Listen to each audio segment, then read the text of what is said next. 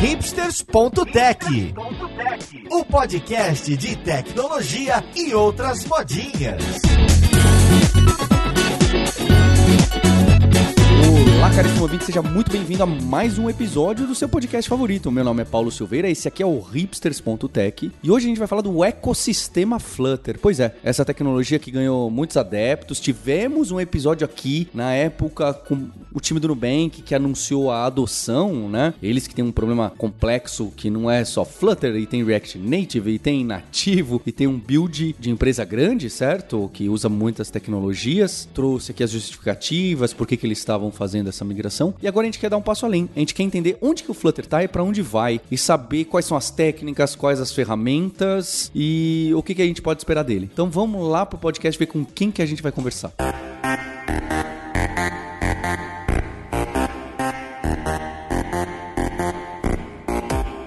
Para essa conversa eu tô aqui com o Caio Couto, conhecido como Caco, que é um instrutor-chave de Flutter aqui na Lura. Tudo bem com você, Caio? Tudo bom, Paulo? Sempre bom estar aqui falando com vocês sobre Flutter, principalmente. Que ótimo, você tava já ansioso há dias, não é? Sim, nossa senhora, tô doido pra falar sobre Flutter. e junto com ele eu tô com a Marilis Calef. Eu tô pronunciando o seu nome certo, Marilis? Certíssimo. A Marilis, ela é desenvolvedora iOS no Mercado Livre. Tudo bom com você, Marilis? Tudo bem, e você? Obrigada pelo convite. Muito curiosa para aprender mais sobre Flutter. Muito obrigada. E junto com ela tá do outro time, né? Do outro time, tá o Alex Felipe, que é tech lead da escola uh, de desenvolvimento móvel aqui da Lura. Tudo bom com você, Alex? Tudo bem sim, Paulo. Muito obrigado pelo convite. O Alex manja de PC, ele que me ensina essas coisas. Não tem nada de Mac, tudo Android. E aposto que a Marilis é a Mac Girl e, e o Caio deve ser coluna do meio. É. é verdade. Vai dar uma treta aí, ó. Eita, o objetivo foi esse. Pensamos bem nesse podcast. E para completar o time, eu tô com o Guilherme Silveira, que é um dos instrutores né, que gravou os primeiros cursos nossos de Flutter e que foi, né? É legal que é, o, o, Flutter, quando começou a ganhar terreno, na Lura ele foi a primeira formação que a gente começou a fazer em parceria com uma outra empresa, né? O, então a formação de Flutter é em parceria com o Nubank, a gente tem outras com a Totworks, a gente tem outras com outras empresas. Estamos aumentando bem, aguardem novidades. E o Guilherme foi um dos que sentou com a equipe lá para aprender, ver como que usa, melhores técnicas e formular essa formação. Tudo bem com você, Gui? Tudo bem, Paulo. E só para adicionar aqui, fui eu e o Alex, tá? Naquela época. Perfeito. Dando crédito quem merece. Olha só, obrigado, Gui. então eu queria entender o cenário, tá bem? Eu vejo as evoluções do Flutter, versão 2, 2 tanto, 2 tanto, 2 tanto. Imagino que a 3 tenha um roadmap dizendo o que, que o Google quer. Acho que já não é mais o Google, certo? O comitê do Flutter deve ser tão grande que, em teoria, não está mais só na mão do Google. Queria entender onde que tá e para onde vai. Ah, melhor ainda, posso até eu tentar explicar, né? Porque o Flutter, diferente de algumas outras abordagens do desenvolvimento híbrido, multiplataforma, seja lá o nome que vocês prefiram dar, a diferença é que ele desenha tudo na tela, certo? Ele não faz a chamada, ah, desenha o botão do Android. Ele vai lá e fala, quer saber? O... É mais ou menos assim um botão do Flutter no Android, ele vai lá e pinta pixel por pixel, né? Para quem é das antigas, lembra um pouco a abordagem multiplataforma do tal do Swing e até de outras tecnologias do Java, né? É, e outras tecnologias que foram multiplataformas na época que era só desktop. Então tem esse custo, certo? Que eu acho que é uma das primeiras críticas que colocam para isso. Fala, pera lá, vai ter que desenhar pixel a pixel. É óbvio que eu tô exagerando aqui, né? Não é pixel a pixel, mas é como se fosse em alguns casos até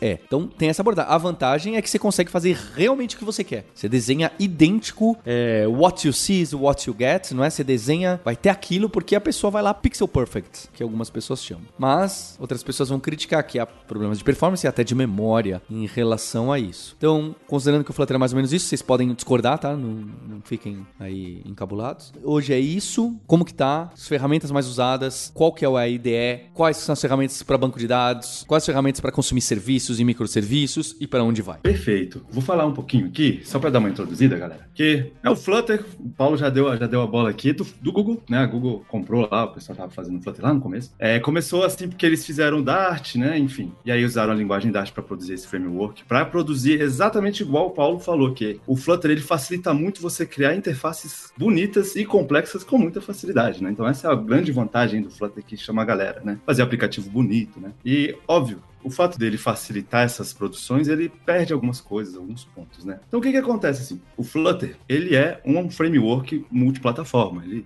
você produz aplicativos tanto para Android quanto para iOS, agora para web também, no futuro, no desktop lá vai dar também. E por ele abranger todo mundo, ele perde um pouco na performance ali, umas questões de, de milissegundos, né? Que em alguns pontos é importante em algumas empresas. Então, o Flutter tem esse detalhe. Mas o Flutter, ele tá ali numa, numa, numa jornada de crescimento absurda, inclusive. Porque ele nasceu em 2017, né? Ele foi liberado mesmo, a versão saiu do beta em 2017 e faz cinco anos, né? Vai fazer cinco anos. Em uma das pesquisas feitas em 2021, o Flutter passou do React Native como o framework mais usado para construir aplicativos multiplataforma, né? Então, assim, a gente consegue meio que desenhar que o Flutter começou lá embaixo, o React Native, né, que era o famosão da galera, é sempre no topo do, do mercado, e o Flutter em 2021 conseguiu alcançar ali o primeiro lugar como mais usado, né? Então a gente consegue ver ali que o Flutter ele está sendo, ele, ele, a Google está investindo bastante no crescimento dele, na utilização dele. Né? Aí só para criar aqui uma, uma brincadeirinha, né? Como eu disse, o Flutter ele é multiplataforma, ele não é nativo, né? Como o Android, como o iOS. A gente meio que tem que transformar o Dart, né? A linguagem que a gente usa para Java ou para Kotlin ou para Swift, né? E isso faz ele perder, perder performance. Então, uma das coisas que eu queria que vocês soubessem é que o Google né, está criando também uma, uma, um sistema operacional. É, já está em desenvolvimento, que é o Fuchsia, que a ideia é que esse Fuchsia seja o, a linguagem nativa, seja o Dart, né,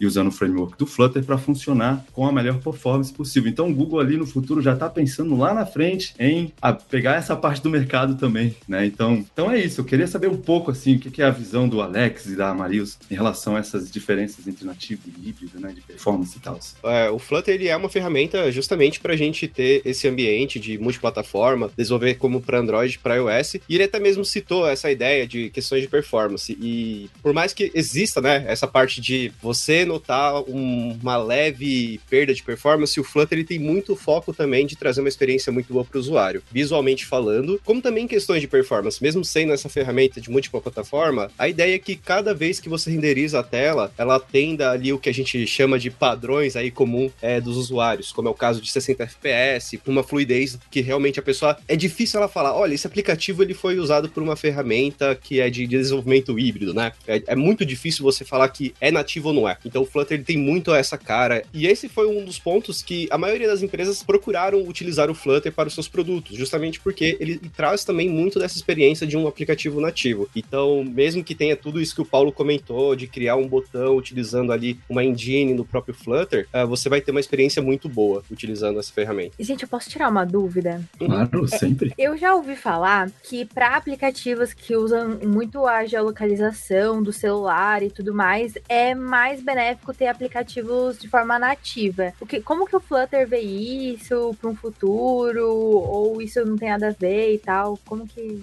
Tem tudo a ver. Tudo a ver, você tem toda a razão. Como o Flutter ele, ele é multiplataforma, ele não conversa tão bem com o sistema operacional, né? Precisa traduzir, e aí algumas coisas são mais difíceis de, de se comunicar ali. Você né, se comunicar o seu código com o, o, o, aparelho celular, né? Então, algumas coisas que são do aparelho celular, por exemplo, o GPS, né, sensores, giroscópios, acelerômetros, essas coisas que são físicas do celular, Flutter tem mais dificuldade de conversar, né? Então, assim, pensando exatamente nesse, nesse exemplo, que é o geolocalização, né? No Flutter, a gente, para mexer com geolocalização, alguém teve que ir lá fazer um pacote nativo, né, na, na, na linguagem nativa, transformar para Flutter e fazer essa conversa com mais facilidade e a gente só vai e importa esse pacote. Agora eu consigo usar tranquilamente o GPS, mas alguém teve que ir lá criar esse pacote nativo para facilitar a conversação do Flutter com o celular. Então tem essas dorezinhas. Algumas coisas novas, por exemplo, que celulares novos aí, né? Tem uns dois, três anos que começou a aparecer celulares com leitor digital. Nossa, apareceu leitor digital, o pessoal do Flutter não sabia nem como chegar, como brincar com isso, né? Aí tem aquelas vantagens. Você saber Flutter é legal, mas se você quer ser um, um, um especialista é bom que você saiba nativo para poder conversar bem com a plataforma específica com quem você está trabalhando. Né? Lembrando que o Android é diferente de iOS, então ali o cara ia ter, que, né, ia ter que saber os dois. Queria comentar um caso da minha experiência pessoal, né? Eu passei exatamente por isso que o Caco citou, né? Eu tinha um aplicativo e ele usava alguns recursos recursos, por exemplo, um dos recursos é você poder colocar um, um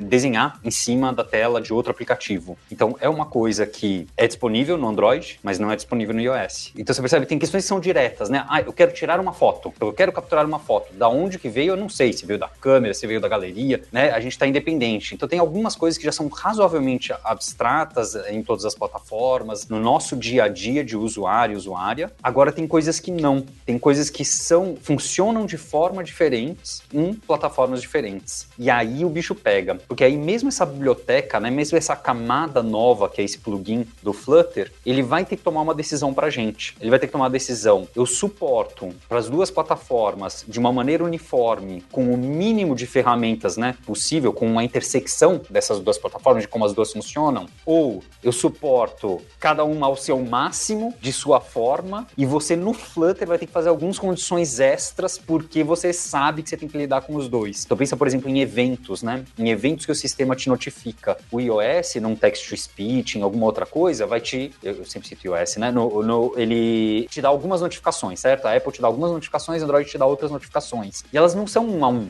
E aí, o que, que você faz? Agora, literalmente, o plugin não tem o que fazer, porque ele não tem como mapear todas essas notificações um a um. Para alguns casos você vai receber umas, para outros casos você vai receber outras, e para os dois casos você vai receber todas. Boa sorte, divirta-se. Então, quer dizer, não dá, né? É natural de qualquer arquitetura que você abstrai, quando você abstrai, você cria um protocolo de comunicação entre dois níveis. E esse protocolo sempre tem uma limitação, né? Todo protocolo é limitante. Então, essa limitação a gente vai ter que conhecer, saber elas, e aí que eu acho que o Caco falou é muito importante, né? Você começa como. Eu comecei como desenvolvedor Flutter Flutter, mas daqui a pouco eu tive que voltar para o mundo do Swift e eu tive que mandar voltar para o mundo. No meu caso era Java, perdão, Alex. É, é porque eu precisava pôr a mão dentro do plugin para adicionar alguma coisa a mais que eu queria. Então, eu tinha uma sorte de já ter uma experiência nesses dois espaços que eu citei agora, mas eu acho que é um caminho que me parece, me parece pela minha experiência, que acaba acontecendo. Gui, você trouxe o maior dos problemas que é no mundo de multiplataforma, que é você ficar sempre suscetível a uma plataforma específica. Então, se por exemplo, ocorre uma atualização no Android que modifica o código interno do SDK e o plugin, o, o packet, né, que é no caso do Flutter, não dá esse suporte, você simplesmente não tem aquele suporte. Há casos até que de outras pessoas comentaram quando trabalhava com React Native que o aplicativo simplesmente quebrava em dispositivos mais novos, porque você não tinha aquela funcionalidade, não tinha a tratativa do código corretamente. Então é, é de fato um grande problema, assim, essa questão de uso mais interno dos, dos sistemas. Legal, obrigada, gente.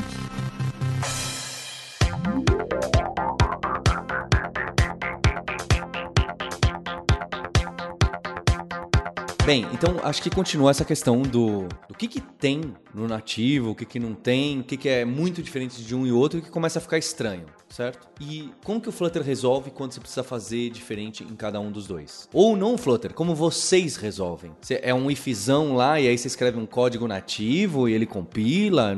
Eu acho que não é assim, né? Tô viajando aqui na maionese. Como que é? Olha, nesse caso faça isso, nesse caso faça aquele outro, porque é completamente diferente. Às vezes você quer realmente, às vezes é uma. Só na app do Android tem essa feature a mais. Como que isso é feito? E aí você tem que saber bastante sobre o Swift e o Android entre si, se você quer fazer essa comunicação melhor, né? Então, assim, no Flutter. Vou colocar um exemplo bem simples inicial, só para a gente poder entender. Quando a gente está fazendo um aplicativo e a gente quer ter suporte para diferentes tipos de, de, celulares, né? Tamanhos, sistemas e etc. Então a gente tem que colocar um ifzinho ali, um switch, case da vida, para ele definir, ah, esse, aplica esse celular aqui é um Motorola de tamanho tal, então eu sei que a, o layout vai ser diferente. Então ele já escolhe ali. Quando a gente está falando dessa comunicação do Flutter com os nativos, né? Perdão, Caio, você me assustou ainda mais. Então às vezes eu preciso fazer if até em relação ao modelo em específico do Android? Às vezes sim. Porque, vamos supor assim, o. Não precisa. Não, não esconde o jogo, não, hein? Pode ser sincero. Não vou esconder.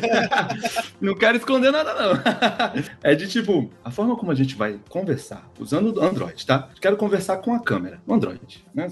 Supondo é a câmera, mais fácil aqui. Para eu conversar com a câmera usando Android, de uma forma. Para eu conversar com a câmera usando Swift, de outra forma. Então, você vai fazer um pacote Flutter, que você quer conversar com a câmera, você tem que saber, olha, esse pacote ele tem que saber lidar com o Android e com o iOS de forma diferente. Então, você vai ter que codar duas vezes diferente. Colocar no mesmo código, fazer esse pacote rodar para o Flutter, e aí os seus amigos que querem usar a câmera vão lá, baixam esse pacote, não precisa se preocupar com nada. Você precisa se preocupar, você produziu, né? E aí eles baixam e usam como se não precisasse se preocupar com nada nada na vida. Mas a pessoa que produz aquele pacote conversa com os dois, uff, trabalheira, viu? E agora que você citou essa questão da câmera, tem até uma curiosidade que é engraçada, porque antes, quando a gente tinha o nosso dispositivo, bem antigamente até, né? Ele só tinha uma única câmera. E hoje em dia a gente tem duas câmeras, três câmeras, se brincar, até dez câmeras no dispositivo. E até mesmo isso no Android teve uma atualização na API de câmera para você trabalhar com, essas, com esse suporte de diferentes câmeras. Então talvez é um outro detalhe que deve ser bem complicado de você lidar com uma ferramenta de multiplataforma, porque às vezes uma única plataforma vai ter exclusivamente uma única câmera, mas a outra vem com esse suporte a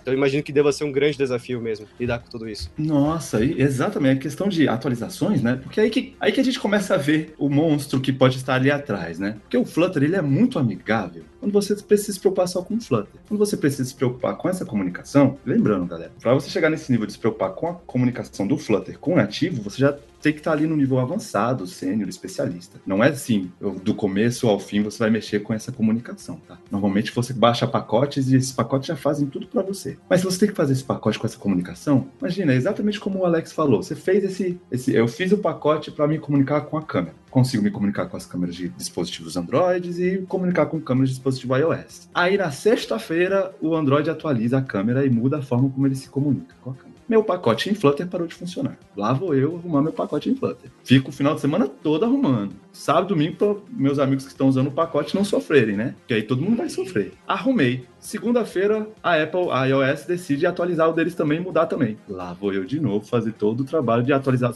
atualizar agora o meu código, o meu pacote Flutter, só que a parte do iOS, que mudou também. Então, essa é a questão, né? Aquele que está lá no topo, se comunicando com os dois, vai ter o dobro de trabalho, sim. Eu quero saber das, das principais bibliotecas, frameworks que aparecem por aí. Quais são os nomes? Por exemplo, né? Acho que a pergunta pode ser resumida no seguinte: quando pedem, estou contratando um analista júnior, programador, programadora de Flutter. Conhecimentos é, desejados, aí começa a vir a listinha ali, Flutter, Dart, né, a linguagem, acho que não, não escrevem isso, e biblioteca tal, framework tal, saber usar tais patterns, saber usar tal emulador. Quais são essas quatro, cinco que costumam aparecer, independente de vocês concordarem ou não da utilidade delas? Perfeito. Nossa, ótima pergunta. Você até me lembrou de um artigo que nós escrevemos em 2021, que foi uma pesquisa, na verdade, a gente fez com o mercado. A gente pegou bastante pessoas da comunidade de Flutter e foi perguntando, pessoas que já trabalhavam na área, né? Fomos vendo é, vagas, etc. E montamos. Depois eu posso passar para vocês esse artigozinho, que é o artigo Flutter, o mercado para Dev Júnior em 2021, né?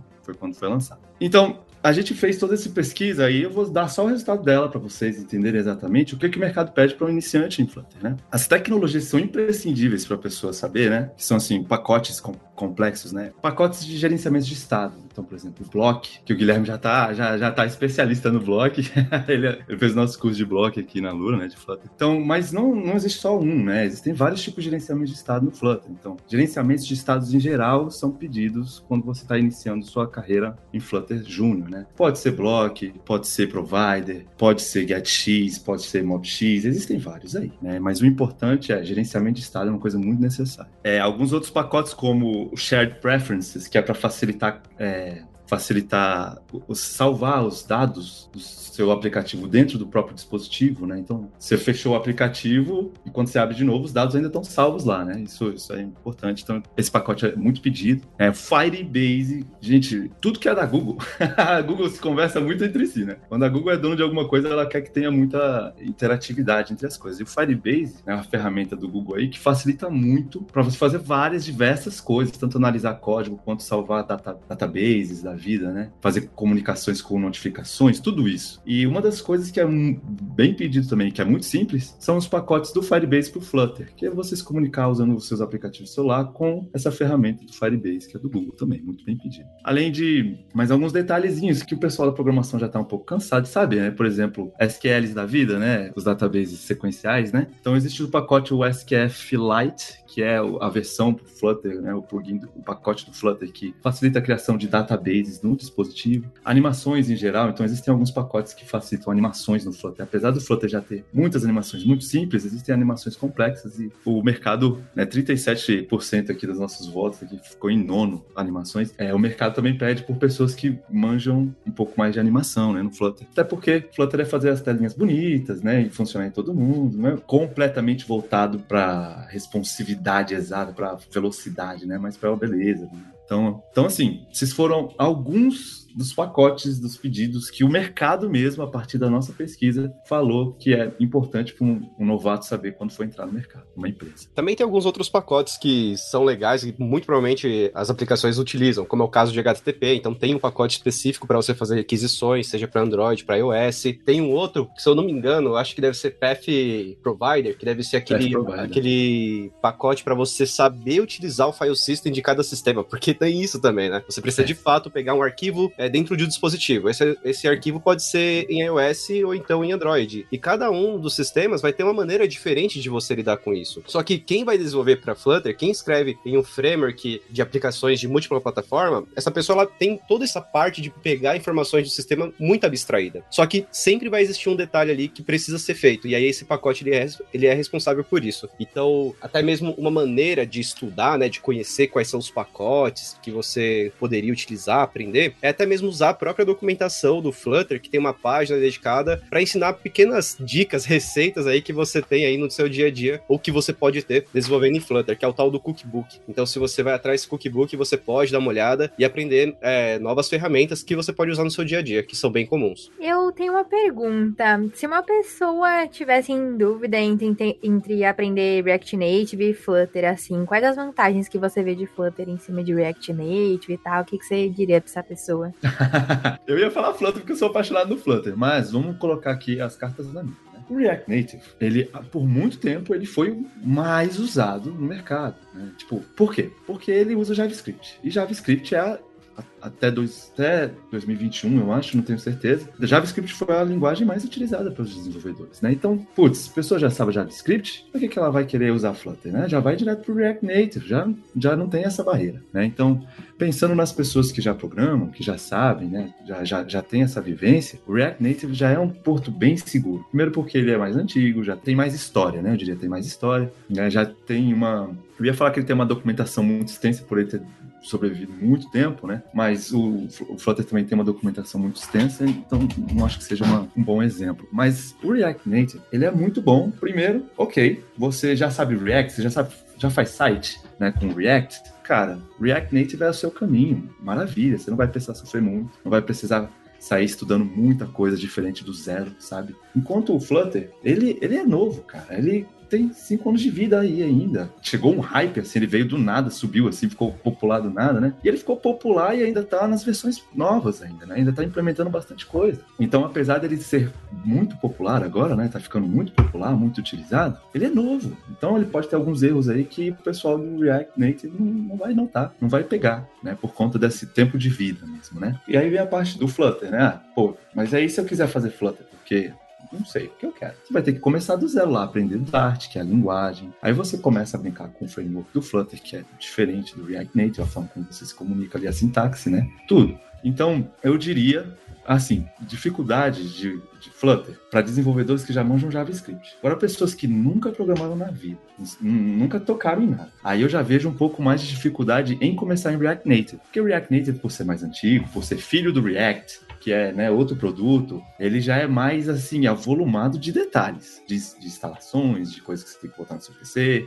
então vamos supor, a pessoa nunca tocou no, numa ideia da vida para programar, e ela vai querer começar com React Native, ela vai sofrer muito mais, porque ela vai ter que saber bastante de JavaScript, vai ter que entender o React, que é o pai do React Native, depois vai, vai, depois vai brincar com o React Native. Enquanto que se ele decidir escolher Flutter, né, ele vai ali, ah, como eu vou, vou aprender aqui? Vou aprender Dart, que também é, que é uma linguagem tranquila de aprender, não é muito complicado o objeto tranquilo. Vai brincar com Flutter quando viu já está brincando de fazer aplicativo de celular, vai sofrer um pouco menos. Eu diria que depende muito da pessoa para dizer o que é melhor para quem.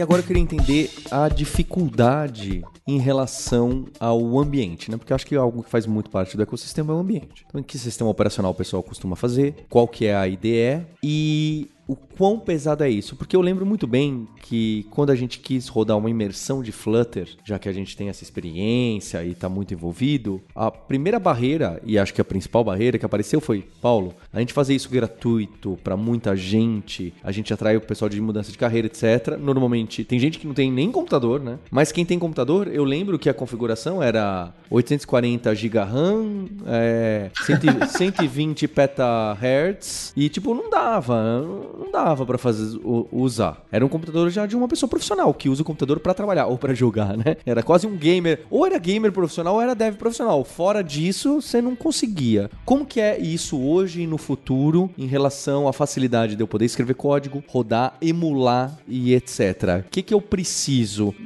Tô nem pedindo configurações mínimas, tá? Eu quero saber se isso melhorou, piorou, vai melhorar, assim por diante. É, primeiro que o computador gamer é necessário, né? Se não tiver luzinha piscando, não roda nada. Não, brincadeira. Olha só, em quesito de necessidades do computador, não vou nem tocar muito nesse assunto, mas tá, do início do Flutter para cá, muita coisa melhorou de facilidades para as pessoas que não têm computadores muito mais potentes, né? Assim, só para ficar claro, eu digo um computador que roda tranquilamente para você produzir, um, fazer um aplicativo Flutter, eu diria aí uns 16 GB, uns i7 da sétima geração no mínimo. Então, assim, já não é uma coisa muito barata, não é uma coisa totalmente popular, né? Não é um computador, assim, tranquilo de comprar. Mas uma das coisas que mais pesa quando a gente está produzindo, não só Flutter, tá, gente? Isso para desenvolvimento mobile mesmo, que a gente precisa das ferramentas, que é, preciso de um emulador no computador. E o emulador puxa bastante processamento, né? Às vezes puxa 3 GB de processamento ali na hora, e o computador com míseros 4 GB não vai conseguir, né? E aí surgem muitas, é, muitas ferramentas que facilitam isso. Por exemplo, hoje em dia, você não precisa ter, você não é obrigado a ter um emulador no seu computador, baixar o emulador e rodar ele dentro do seu computador para fazer o, o, teste no seu aplicativo que está produzindo. Você pode pegar o seu celular, conectar em, em, em Developer Mode, né? Conectar pela USB e usar o seu próprio celular processamento do seu próprio celular para fazer os testes dos aplicativos. Isso facilita bastante a utilização de desenvolvimento de aplicativo, né? E além de outros detalhes, por exemplo, ideias, né? Poxa, tem uma ideia que é mais pesada, não vou mentir, Android Studio pesa bastante no computador da galera, né? Mas você tem versões mais light, por exemplo, o IntelliJ, né? Que é a versão que você não, não, não tem todos os pacotes que é necessário para fazer para fazer o desenvolvimento, você vai baixar alguns detalhes, alguns plugins e consegue fazer mais leve no seu computador. Tem essas versões, tem o VS Code que a galera gosta de usar também, que é um pouco mais leve, né, que o, que o Android Studio. Então, assim, ainda é pesado, não vou mentir. Ainda você precisa ter um computadorzinho bom, mas facilitou muito já para desenvolvimento com essas pequenas facilidades, assim, sabe? Acho que eu tirei sua dúvida, mas sinto que eu não tirei tudo. Acho que tem também aquelas outras ferramentas também, Caco, que você até mesmo comentou com o Léo, que são ferramentas online que elas meio que emulam para vocês aí algumas, algumas possibilidades para desenvolver com Flutter. Então, eu não sei exatamente quais são os nomes de todas elas, eu sei que tem, por exemplo, acho que a Flutter Studio, o Studio Flutter, Flutter que é Lab e o Flutter, é, Flutter Lab. Lab, que são ferramentas justamente para quem não precisa instalar ali uma IDE dentro do computador para fazer o seu primeiro código em Flutter. É claro, é, é uma, é uma ferramenta que vai funcionar 100%, é algo que você vai usar profissionalmente? Muito provavelmente não, porque deve ter uma série de limitações, como é o caso de performance mesmo, para você escrever código, fazer autocomplete, fazer a execução do seu código, etc. Isso deve ocorrer de fato, porque quando você instala no seu computador, é totalmente diferente do que uma coisa online. Mas assim, putz, é a primeira vez que a pessoa tá aprendendo, é o primeiro momento, é o primeiro contato, talvez seja possível sim de você trabalhar com essa ferramenta para você conhecer de fato. Agora, para trabalhar, para desenvolver um aplicativo que você vai colocar em produção, aí de fato vai precisar de um computador de verdade. Justamente pelo que o, o Paulo comentou, né? Às vezes você vai precisar fazer uma emulação. emulação custa para computador. Eu já tive diversas experiências com diversos computadores na época de faculdade. Eu acho que eu comecei a trabalhar com Android, trabalhar no sentido de estudar com um computador de 4 GB de RAM e eu sofria bastante para trabalhar com ele. Porque literalmente eu ia carregar lá o emulador, ficava travado e, e, às vezes eu precisava reiniciar o computador. Então, não só eu, como outras pessoas também já me relataram isso, que tiveram esses problemas. E recentemente, pelo menos na minha última experiência com computadores, entre aspas, né, é, mais fracos, entre aspas, novamente, quando eu trabalhei com um computador que tinha 8 de RAM, eu não conseguia fazer isso direito também. Ele ficava travando, etc. Uh, tem pessoas que dizem que no Mac, e no caso pegam um Mac Air, Mac Pro, com 8 de RAM dá certo. Talvez a Apple consiga fazer aí uma mágica sinistra que eu não sei qual que é. Mas você pega um Windows, um Linux da vida, pelo menos do que eu já trabalhei, se você não tiver pelo menos um 16 de RAM, não tiver ali um SSD, de fato você passa muita dificuldade. Você pode estudar, você pode aprender. Não, isso não te impede, mas entenda que você sempre vai ter aquela situação de lentidão. Uma situação que às vezes você começa a executar, você fala, poxa, eu acho que é hora de fazer café, sabe? Alguma coisa desse gênero. Então é o que acontece bastante atualmente mesmo. E queria saber também da, da comunidade aqui no Brasil em especial, né? Porque tem o pessoal do Fluterando, que tá sempre apoiando a gente, ajudou a gente bastante em várias vezes. Aposto que eles vão falar, pô, Paulo, obrigado por ter lembrado da gente, claro que sim. Como que é isso? É, dos fóruns da ajuda, tá forte o ecossistema, encontros, eventos online, isso tá andando bem? Então, nossa, uma coisa que eu tenho orgulho é da comunidade brasileira do Flutter. Porque o pessoal que mexe com Flutter no Brasil, parece que eles adotaram, assim, sabe? Tipo, o pessoal que, que tá brincando com Flutter, né? Que tá brincando não, tá trabalhando, vai. Que tá experimentando, tá criando. Eles estão colocando sangue e suor no Flutter. Só pra você ter uma ideia, quando lançou o Flutter 2.8, o pessoal do Flutter mesmo, da, do, a equipe do Flutter, eles contataram os brasileiros que estavam fazendo um pacote pro Flutter PS. Brasileiro adora fazer pacotes para Flutter, adora, tipo, muitas coisas diferentes. E esses brasileiros estavam fazendo um pacote para criar jogos com Flutter. E aí o pessoal do Flutter chamou esses brasileiros, o Rafael Almeida, acho que é o nome. É, enfim, é o pessoal do BlueStacks, né? A empresa que está fazendo esse, esse, pacote. E ele, o pessoal do Flutter ajudou a finalizar alguns detalhes do pacote para poder lançar junto com a versão 2.8, que é esse pacote chama Flame, né? Produção de jogos 2D em Flutter. Né? Então, isso é só um dos vários exemplos que a gente tem da, do, dos brasileiros entrando de cabeça mesmo no Flutter, né? a comunidade entrando de cabeça. Então, isso não só a produção de, de pacotes, né? Mas mais aprendizado, né? O pessoal mesmo do Flutterland, o pessoal do Flutterland tem uma comunidade muito grande, engajada, que conversa diariamente sobre os problemas, as soluções e exemplos, né? E não só o Flutterando, porque o Flutterando é uma das comunidades do Flutter que tem, né? Tem o Flutter Brasil também, enfim, tem várias. E se você sentar para conversar com o pessoal, que você sentar para ver um pacote, cara, é, é, mágico, assim, você vai ver os pacotes que tem disponíveis de, de Flutter, por exemplo, um pacote que eu estava pesquisando essa semana sobre é, é, leitura de som, né? Som, é, pegar o som do seu celular e fazer a transformada de Fourier para as ondas e as coisas assim, mais matemática, né? Fui ver para procurar e quem está fazendo um brasileiro.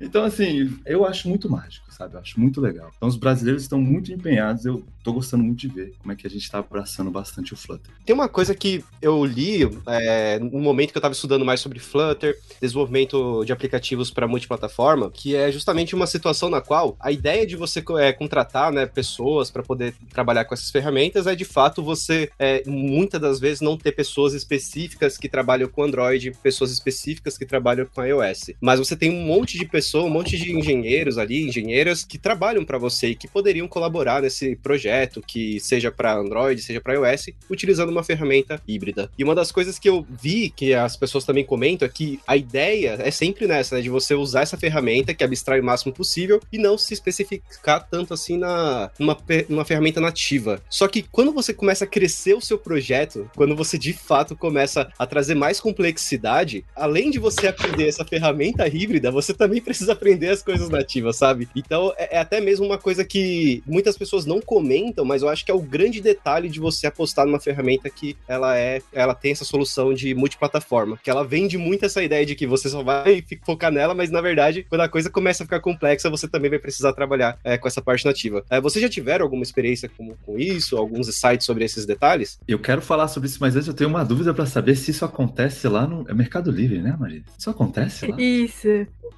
Não, eu, eu, que eu vou ser bem sincera, eu não entendi a pergunta direito. É, o que acontece é o seguinte, muitas das vezes uh, a gente entra num projeto que ele utiliza, por exemplo, só React Native ou só Flutter. Uhum. Só que vai ter situações em que você vai ter um problema que é específico de Android e você vai ter um problema que é específico de iOS. Ou você quer colocar uma coisa específica para eles. Só que a proposta foi sempre pensar pessoas que conhecem apenas de React Native, pessoas que conhecem apenas de Flutter. E aí você acaba tendo que ter três especialistas porque você vai ter que ter pessoas que sabem de Android, pessoas que sabem de híbrido e pessoas que sabem de iOS para poder lidar com cada problema. E acaba com toda aquela ideia de que eu vou só precisar de pessoa que sabe de React Native, vou só precisar de pessoa que sabe só de Flutter, sabe? Então você tem muito mais complexidade, muito mais custo dentro do seu time, sabe? Ah, sim. Então, lá a gente só tem nativo, né? Então, é, acaba não acontecendo muito. Mas pode acontecer de, tipo assim, uma pessoa que é iOS, talvez mexer em alguma coisa que seja mais para Android, sabe? Hoje em dia eu tô no time de arquitetura. Então, mesmo eu sendo é, iOS, às vezes a gente precisa, tipo, é, agregar um plugin ou alguma requisição, assim, tipo, pra uma biblioteca que a gente vai fazer e às vezes acaba mexendo um pouco com Java, sabe? Que vai ser mais pra parte do Android. Ah, então a, a pode, pode acontecer isso algumas vezes, mas é, não, não, é, não é tanto. Ah, entendi, entendi. Pois é, já começando, né? Isso depende muito da empresa. Sim, a empresa quer fazer um aplicativo celular, empresa nova, vamos supor, né? Para fazer um aplicativo celular, cara. E o que, que, é mais fácil para uma empresa nova que não tem um, um, um, time inteiro, né? De desenvolvedores? Eu vou fazer um, um, híbrido porque eu não preciso montar dois times. Mais barato, mais simples, né? Se eu tiver que treinar pessoas, é mais fácil. Eu treino a pessoa para fazer Flutter lá e ela se vira. Aí você faz seu aplicativo de celular tranquilinho lá. E aquilo que a gente estava falando lá no começo. E se você precisar se comunicar com a parte nativa? Essa galera não vai conseguir. Ela vai precisar manjar um pouco mais de Android, um pouco mais de iOS. E aí começa, se começa, aí a empresa começa a sentir as dores, né? A empresa cresceu, fez um aplicativo grande que é importante se comunicar com o dispositivo ali, né? Usar câmera, por exemplo, ou sensores, etc. E aí começa a sentir essa dor e fala: putz, vou ter que achar uma galera de nativo. Eu vou fazer uma equipe aqui agora de Android, uma equipe de iOS. E aí você vai ter três equipes: o pessoal do Flutter, que foi o primeiro, o pessoal do Android, que precisa se comunicar com o Flutter para fazer o aplicativo funcionar certinho, o pessoal do iOS também. Aí a empresa se vê num contra a parede, falando: putz, eu queria economizar, acabei barato, saiu caro. Mas isso depende muito da empresa e exatamente de como ela quer trabalhar. Por exemplo, o Mercado Livre, como a Marisa falou, não, usa multiplataforma. Desde o começo começou a mexer com nativo, mexer com né, iOS e Android separadamente. Tem as dificuldades que eles sabem. Por exemplo, você fazer exatamente a mesma coisa no Android no iOS é muito mais difícil, porque né, são duas equipes separadas, tem que fazer essa comunicação. Isso não aconteceria no Flutter. Todos têm os seus pontinhos. E aí, só para eu não me perder aqui, meu Deus, estou me perdendo totalmente. Mas em quesito de evolução do, da aplicação, por exemplo, eu tenho um exemplo que é exatamente o contrário do Mercado Livre. O iFood, se não me engano, em 2020, uma parte do iFood, um dos, dos produtos do iFood, era totalmente nativo. Só que o cliente não gostou, né? O, o, o dono lá não gostou e eles tiveram que começar do zero. E eles decidiram começar do zero usando multiplataforma. Aí você pensa, ué, onde é que tá a vantagem nisso? Não faz sentido? Já, já tinha, né? Podia refazer? A vantagem é que eles tinham muitas pessoas que manjavam do nativo, mas eles só tinham uma pequena equipe para fazer todos para fazer as duas, né? Eles decidiram, não, vamos aprender, vamos usar o Flutter aqui, que é fácil da gente aprender, vamos produzir para os dois, e é mais fácil de fazer o que o cliente quer. Nesse caso, era mais fácil fazer o que o cliente quer, porque ele queria exatamente que o que rodasse, da mesma forma que rodasse no Android, rodasse no iOS, mesmo, mesmo display, mesmo layout, né? Mesma coisinha, mesmos detalhes. Que era mais fácil de fazer multiplataforma, porque não precisava dessa comunicação entre as duas equipes de Android e iOS. Então eles decidiram isso. Olha, uma grande empresa decidiu usar Flutter, sair do nativo e usar Flutter. Então depende muito muito do motivo, né, da ocasião e etc. Então, é, existe muito essa treta de quando, né, por que que usa, vou usar multiplataforma se tem um nativo? Pois é, aí estudos de casos e casos. Eu queria adicionar uma coisinha que eu acho que esse é um esse tipo de problema que a gente fala da plataforma nativa e, e do, de híbrido, etc, é um problema que não me parece que vai haver solução a médio prazo, né? Talvez a longo prazo exista, mas a médio prazo não, porque é diferente de PC, né, que o caminho da arquitetura era justamente padronizar para que desenvolvedores possam fazer, desenvolvedores e desenvolvedoras possam fazer o mesmo programa para todas as plataformas, não sei o que, não sei o que, não sei o que. Né? Esse foi o caminho. Porém, não foi o caminho final, né? Você vai desenvolver em C para Unix e para Windows, você precisa de certas coisas, né, a mais para um ou para outro. Então, não me parece que a gente a, a, luta, né, das plataformas mobile é muito mais forte do que a luta da plataforma Linux, né, ou Unix e Mac versus PC, né? É muito mais forte essa luta. Então, médio prazo, me parece que é de interesse delas continuar assim. Né? Em minha visão, só para finalizar, a minha visão, que eu, eu acho que o Google quer dominar o mundo, se já não dominou, é que quando lançar o Fuchsia aí, se o Fuchsia virar popularizado, a gente existe celulares Fuchsia, né? Sistema operacional Fuchsia, que ele vai ser usando o Dart e o Flutter, né? Aí você vai ter o Flutter aí que vai fazer tanto para Android quanto para iOS, quanto para Fuchsia, e aí eu acho que o mercado vai começar a mudar, mudar completamente de forma, né? Porque a gente sabe, aí, o iOS é uma caixinha fechada, né? Eu, eles querem, eu, o pacote é só deles, só para eles, assim. Então a gente, é a gente que se adaptou a eles, né? O Android é mais aberto ali, deixa a gente se adaptar fácil, né? Então eu acho que vai começar a mudar, eu acho que essa situação vai começar a ser moldada a partir dessas novidades que podem vir de 5 a 10 anos, não tenho a menor ideia. Mas Tem eu acho que vai mudar. Tem algumas propostas também que eu vejo, como é o caso até mesmo que vem do Kotlin, né? Agora puxando mais sa- sardinha pro Kotlin, que é o tal do KMM, que é uma, uma proposta, uma solução que vem justamente para que você faça o seu código de regra de negócio apenas numa única linguagem, nesse caso em Kotlin, e que dessa forma você consiga compartilhar entre as plataformas. Então, você escreve o que você precisa da sua regra de negócio e você consegue reutilizar exatamente esse mesmo código no ambiente do iOS, no ambiente do Android, e lá no- em cada ambiente ele resolve a sua parte de tela, ele resolve a sua parte de utilização do sistema e assim por diante. Eu vejo que essa é uma das abordagens que pode ser que até resolva mais esses casos de você compartilhar código, de você fazer coisas que são iguais, né, em ambas as plataformas e sem ficar muito vinculado a essa questão, poxa, eu implementei agora isso aqui no Android, como que eu vou fazer isso aqui no iOS? Porque você vai trabalhar com seus projetos nativos e vai também resolver o grande detalhe que é reutilizar soluções prontas, reutilizar coisas que vêm da sua regra de negócio. Então, de fato, são alternativas. O, o Flutter, né, até mesmo essas ferramentas híbridas, o que eu vejo é que eles vêm com a proposta de resolver, entre aspas, tudo, né? Eles querem resolver tanto a tela, querem resolver comunicação com o sistema, querem resolver como você armazena, implementa a sua lógica de negócio. E quando você quer resolver tudo, de fato, você sempre vai estar nessa briga. Até que o Gui comentou, você sempre vai estar com uma situação que você nunca vai resolver para sempre, porque sistemas são atualizados, até mesmo pegando historicamente outras ferramentas híbridas nasceram e morreram durante esse meio do processo. Então, eu, eu vejo que é muito difícil mesmo você resolver isso quando você quer resolver tudo. Mas talvez se você pegar pequena parte, como esse caso do KMM que eu comentei, talvez seja um bom caminho para a gente manter cada plataforma consistente com o seu é, código, com a sua solução específica e reutilizar o que você de fato precisa reutilizar, para não ter que escrever exatamente o mesmo código em Kotlin, o mesmo código em Swift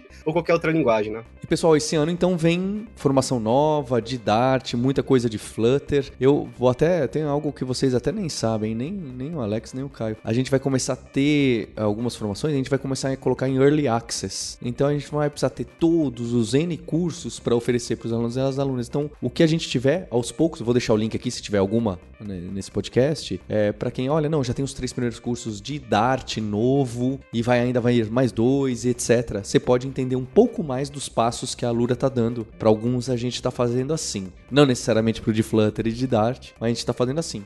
E, Caio, você quer dizer o que, que vem por aí?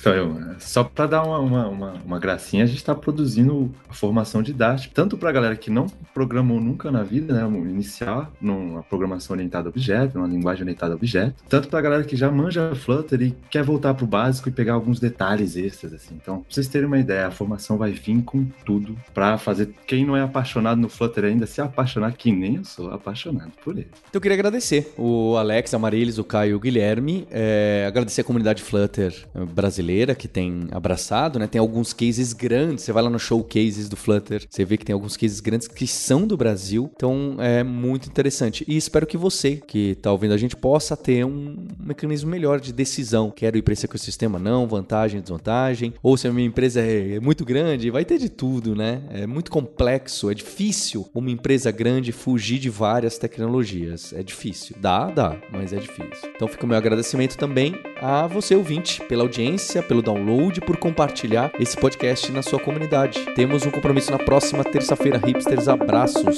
Tchau.